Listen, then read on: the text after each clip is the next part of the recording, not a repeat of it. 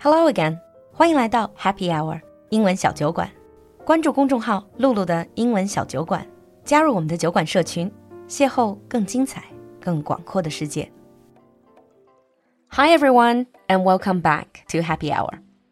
Lately, a lot of people online have been criticizing this set of parents who have been broadcasting their three-year-old daughter eating a massive amount of food in front of an online audience. 相信最近大家都看到过关于三岁小女孩吃播这条新闻吧？Because she eats so much, she's already really overweight. She is over 30 kg at the age of three, which is way over the healthy weight range. But before you jump to criticize the parents for being irresponsible, let's not forget the reason why they're doing it is because there is an audience who are watching it who are even willing to pay to watch this type of show. So, what exactly is this eating show and why is it so popular? Let's find out in today's episode. 今天的酒馆里，我们就来谈谈最近这些年特别流行的吃播。And nowadays, on any social media or streaming platforms, you just can't get away from these eating shows. Whether you're on WeChat, Weibo, Bilibili, or even Himalaya, chances are you have at least come across these type of eating shows a few times in the past. Worldwide, especially in the English-speaking world, this type of shows are usually referred to as mukbang. M-U-K-B-A-N-G. You might say, this doesn't sound English at all. Well, you're right. It is a Korean word, and it literally means eating broadcast. 就是我们说的吃播。Mukbang or eating show is defined as an online audiovisual broadcast in which a host consumes large quantities of food while interacting with the audience. The reason why worldwide it's using the Korean word is because it first became popular in South Korea in 2010, so 10 years ago. And since then, it has become a worldwide trend. This type of show might be pre-recorded short videos or vlogs. 它可以是提前录制好的短视频或者视频日记，or the more popular form, live streaming，也可以是以直播的形式。But why are people making it? It's not just because they love food. It's obviously because it's profitable. They can make money from it. But how do they do that? Well, first of all, you have to remember on the internet, especially on social media and streaming platforms, traffic is everything. 在如今流量为王的大环境下, as long as your eating show is popular, you can attract more traffic, and you will get paid by platforms like any other popular broadcasters. And of course, you can do advertisements or endorsement. And one type of advertising they do is product review. So they would try out a product in front of an online audience. 这种测评型的广告也非常流行. For the host of an eating show, they're definitely trying something related to food and drink.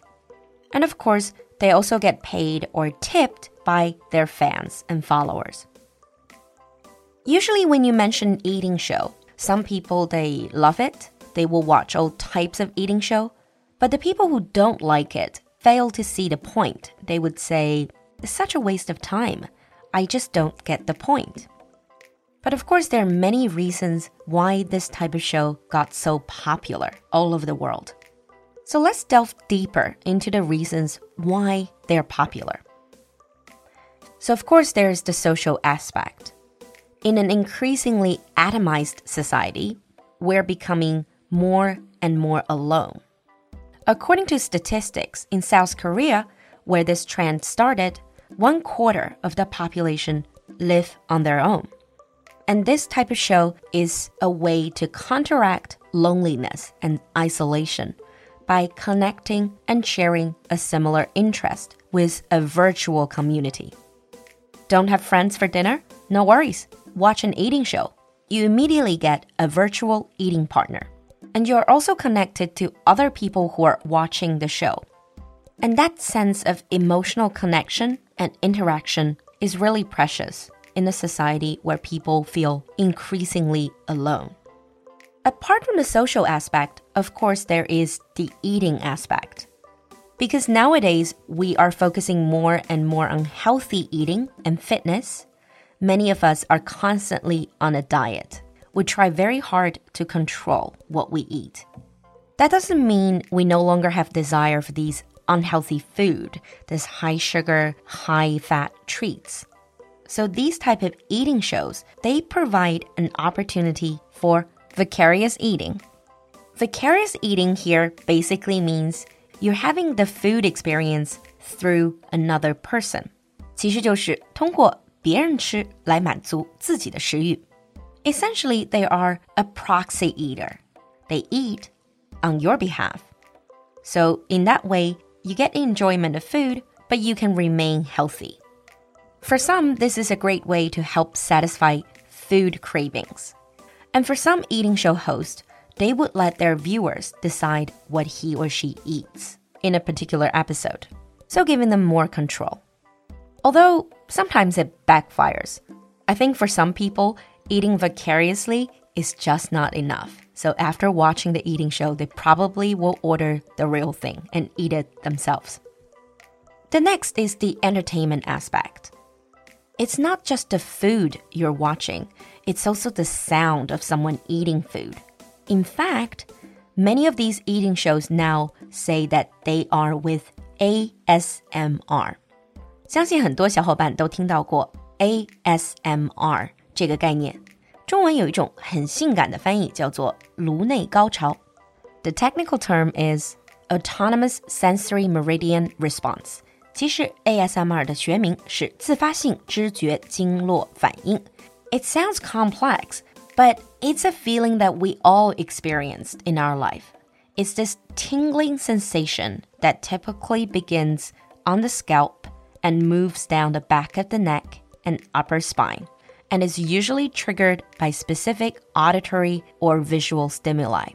这种所谓的颅内高潮，是我们在某种视觉或者听觉的刺激下，感觉有一种电流般的酥麻感，从头皮一直沿着脊椎慢慢向下这样的感觉。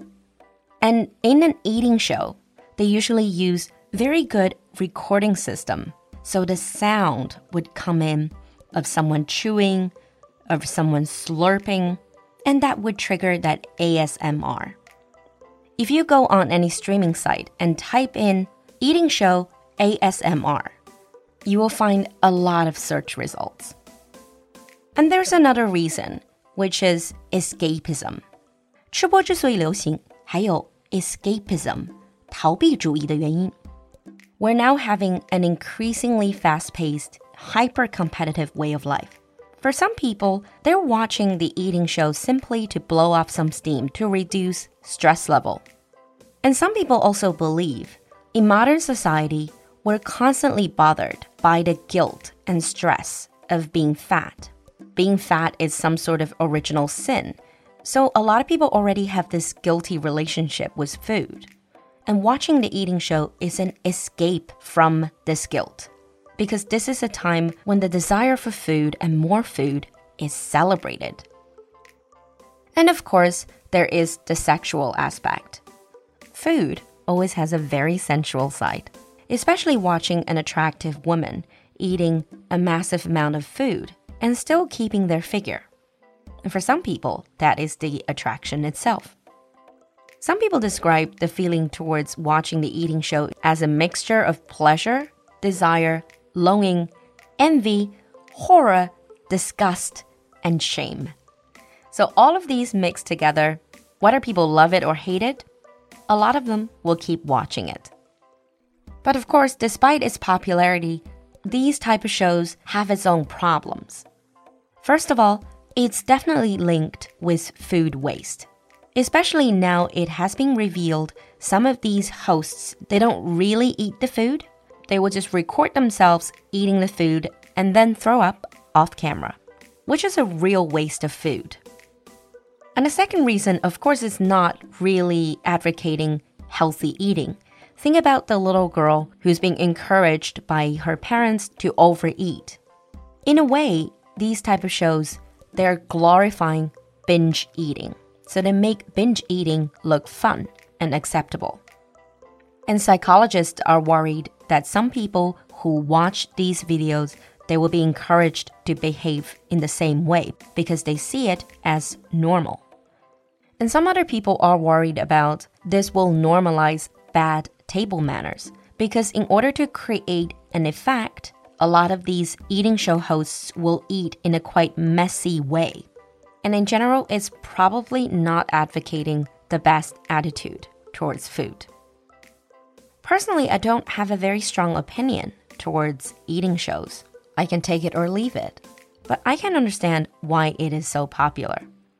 So, have you ever watched any of these eating shows? How do you like it? And why do you like it? Leave us a comment in the comment section. We'll see you next time. Bye. 今天的节目你喜欢吗？赶快联系小助手加入酒馆社群吧。小助手的微信号是 l u l u x j g three。我们在酒馆等你。